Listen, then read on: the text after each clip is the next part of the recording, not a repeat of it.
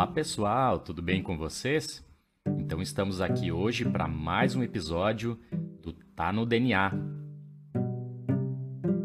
E hoje nós falaremos sobre descobertas recentes em relação à microbiota.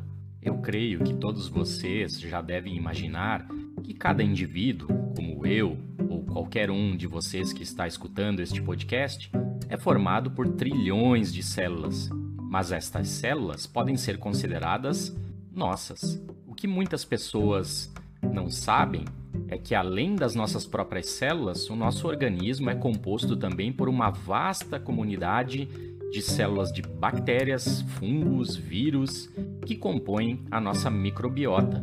Na verdade, se a gente somar estes hospedeiros todos, eles estão em maior número do que as nossas próprias células, o que pode parecer bastante controverso e interessante.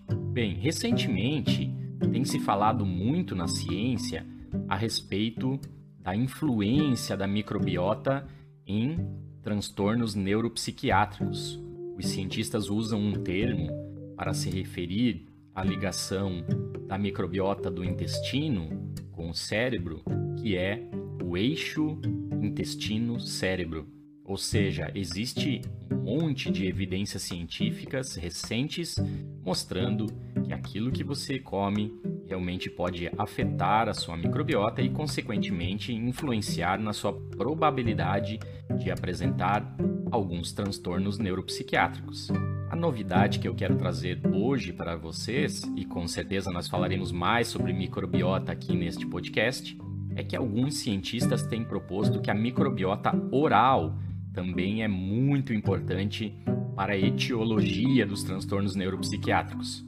Estes achados recentes abrem porta para investigações muito interessantes, como por exemplo em relação ao beijo íntimo.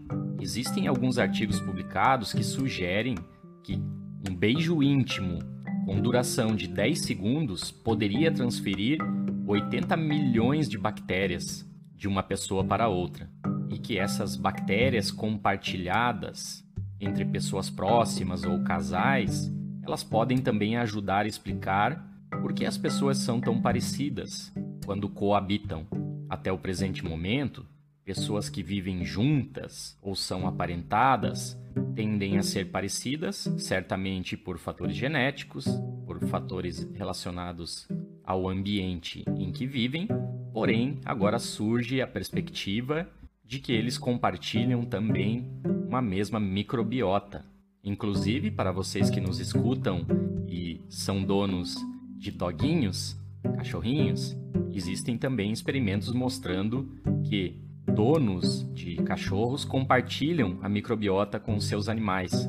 Mas é claro, não temos ainda condição no atual momento científico de avaliar se esse compartilhamento de microbiota é benéfico para nós seres humanos ou mesmo para os nossos cachorrinhos. Esta área de pesquisa certamente é fascinante. Nós voltaremos a falar mais a respeito da microbiota aqui nesse podcast e das suas influências no nosso corpo, na nossa saúde e a relação destas bactérias com comportamentos complexos e características fisiológicas. Bem, se você gostou deste tema, por favor, recomende este podcast a um amigo ou familiar. Um grande abraço a vocês todos e até o próximo episódio.